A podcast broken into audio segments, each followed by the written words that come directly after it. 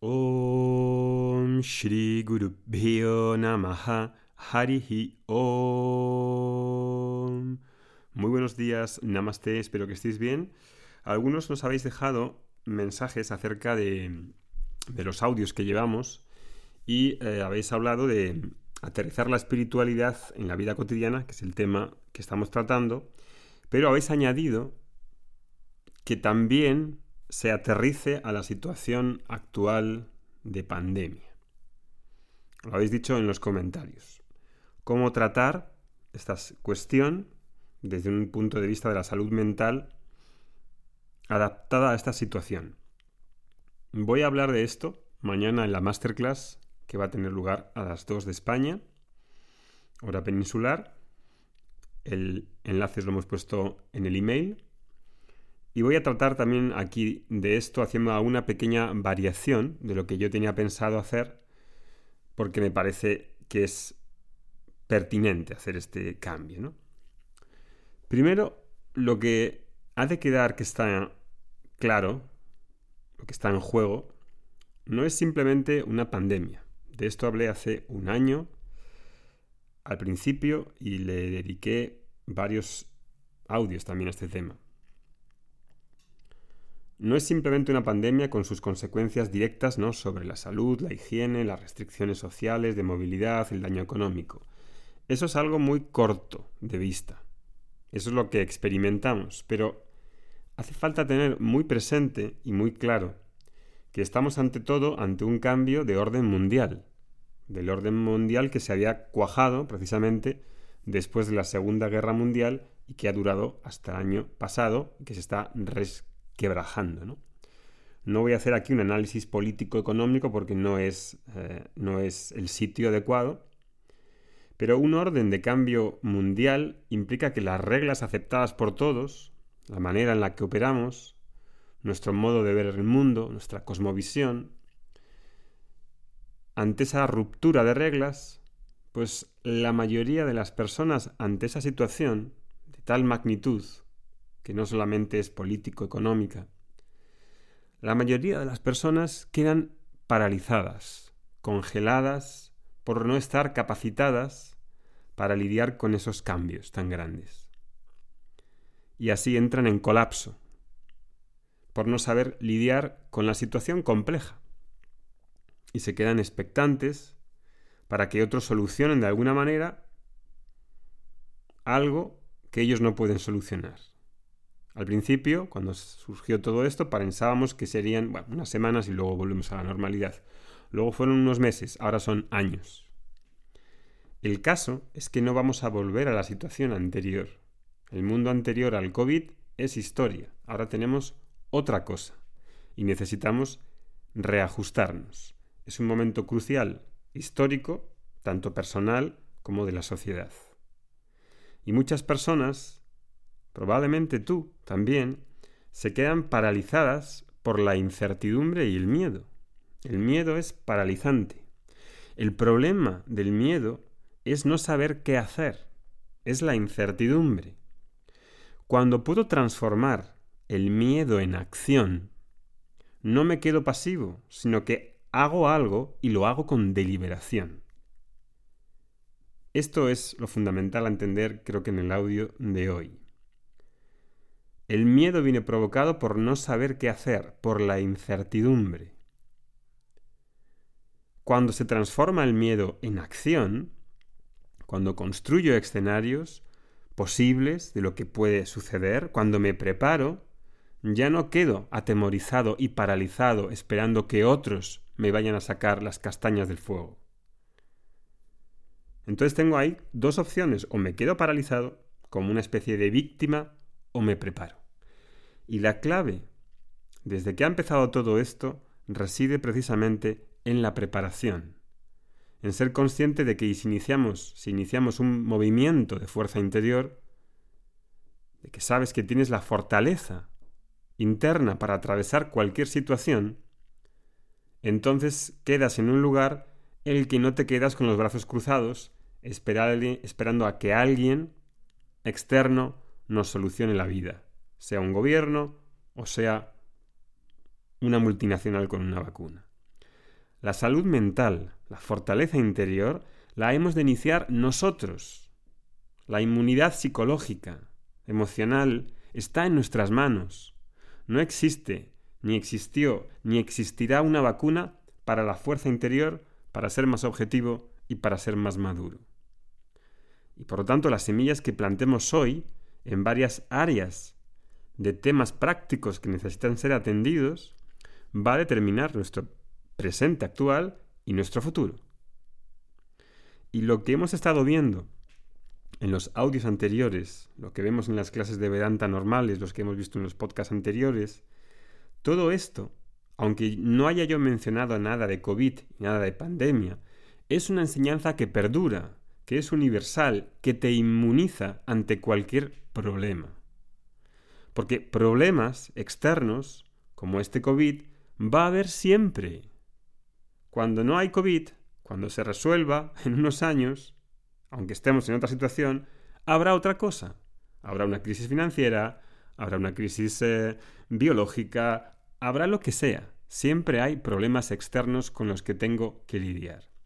El tema está en que nuestra sociedad moderna está acostumbrada a enfocarse en problemas como si fuesen externos, pero no está acostumbrada a invertir en el activo más importante, que es la persona en sí, su fortaleza interna, su madurez, su objetividad, para que pueda lidiar con los hechos sin quedarse congelada, sin quedarse petrificada en el miedo. El miedo en sí puede ser real o puede ser irreal.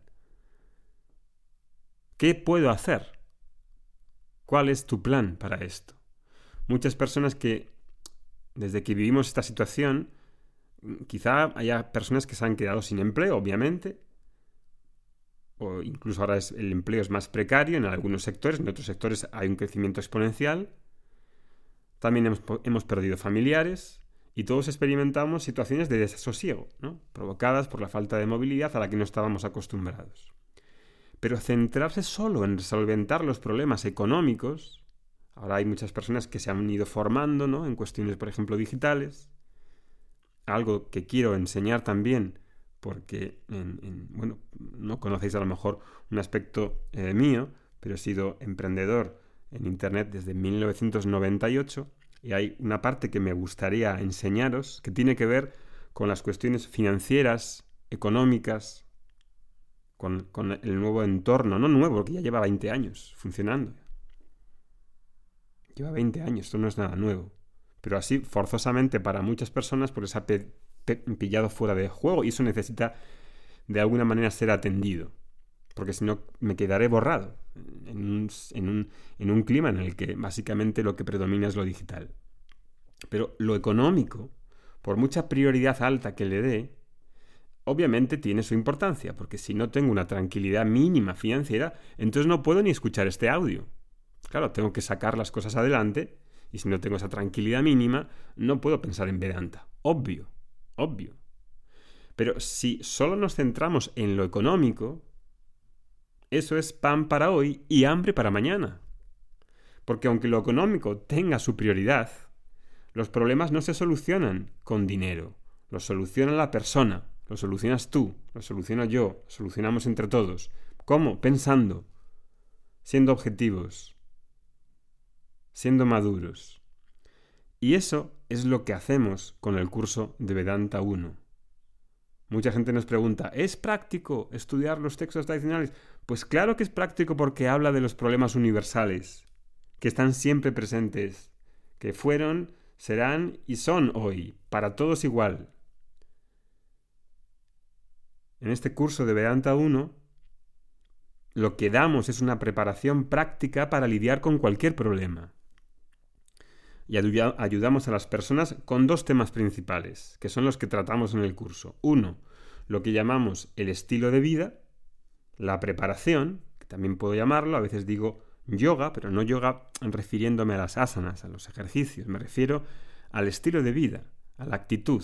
Yoga es una palabra que es como una bandera para la espiritualidad. Ese es un tema que incluye ocho subtemas. Y dos, la sabiduría y el autoconocimiento. El estilo de vida, uno, el estilo de vida tiene que ver con la salud mental, pues claro que tiene que ver. es lo que te sostiene, lo que te da orden, lo que da seguridad, lo que te da un puesto en el mundo. Y precisamente ese puesto en nuestro mundo ahora queda como desgajado, como resquebrado, porque se pierden las reglas. Entonces tengo que crear un nuevo orden en mi interior para que me pueda sentir otra vez seguro. Y como decía el otro día, eso no solamente son unas prácticas, una dieta o ser ecologista, eso es muy simple. Hay ocho temas. Uno son los valores. Los valores es un tema clave. Valor por decir la verdad, por los valores, encontrar el valor por los valores. Es un tema que veremos. Segundo, las disciplinas. En la cultura védica hay una montaña de disciplinas y técnicas que crean cierta coordinación, enfoque, dirección, armonía en el cuerpo, mente y sentidos. las más conocidas pues son asana, pranayama, meditación, recitación, yapa, puya, hay un montón. No hace falta practicar todas. Tengo que saber qué hace cada cosa qué me da cada una de esas prácticas y qué es lo que necesito. No puedo practicar porque lo practique el vecino. Necesito conocer esas disciplinas y aplicar las que necesite. Tres, rituales. Los rituales son importantes. Todos tenemos rituales. Me levanto por la mañana, me baño, me aseo, desayuno, saludo. Rituales. Rituales son muy importantes para dar orden. Y este, este horizonte de rituales lo hemos perdido, desgraciadamente, en Occidente. Cuatro, actitudes. Actitudes, por ejemplo, ser directo, agradecimiento, la ofrenda de las acciones a Dios. Actitudes, hace falta entenderlas. Cinco, expectativas adecuadas, que tienen que ver con la objetividad que tanto hablo. Objetividad para lidiar con el mundo, con mis propios apegos y aversiones que son la raíz de los problemas psicológicos. 6. Rutinas diarias. Rutinas diarias. Cómo levantarme, qué comer, conocer tu biotipo, ajustar ese biotipo a tus necesidades y ritmos. Todo un mundo hay que hablar. La Ayurveda, por ejemplo, tiene mucho que decir ahí. 7. Dios y la gracia. Una persona que quiere conocer todo esto en profundidad necesita conocer qué es Dios y qué es 8. La gracia. Necesito invocar la gracia, sobre todo en estos momentos en los que hay cosas que puedo cambiar y hay cosas que no puedo cambiar. Y necesito tener la gracia de mi lado en estos momentos. Quizá para muchos a lo mejor os suena un poco extraño, pero es algo que quiero explicaros en ese curso. ¿Qué es Dios? ¿Qué es la gracia? ¿Qué son los rituales? ¿Qué son los valores, disciplinas, actitudes, expectativas? Todos esos componentes y otros que me dejo en el tintero son el sostén para que tu vida, mi vida, se haga más ligera, para que me guíe y me nutra. Y eso es lo más importante en tiempos de pandemia, prepararse. Y lleva un tiempo, lleva un tiempo, puede llevar meses, puede llevar incluso años, instalarse en ese estilo de vida y plantar los hábitos para vivir una vida objetiva y madura. Eso es el estilo de vida, que a veces llamamos yoga, karma yoga. Y dos, la segunda parte del Vedanta es el autoconocimiento, el conocimiento del yo, de la verdad de uno mismo, que te hace tomar los problemas con otra perspectiva. La verdadera fuerza interior en realidad surge de la verdad de lo que yo soy, de entender mi propia naturaleza y de ser psicológicamente independiente. Todo un tema probablemente para la mayoría nuevo porque tiene que ver con el conocimiento del sujeto, no es algo eh, que probablemente hayas estudiado, que digo a lo mejor, pero que es algo que es el núcleo de Vedanta y tiene una metodología, tiene unos textos para estudiar todo esto. ¿Es esto aterrizar la espiritualidad a la vida cotidiana adaptada a los tiempos de COVID? Por supuesto. Mi intención siempre es la de que Vedanta sea lo más práctico posible para tu vida.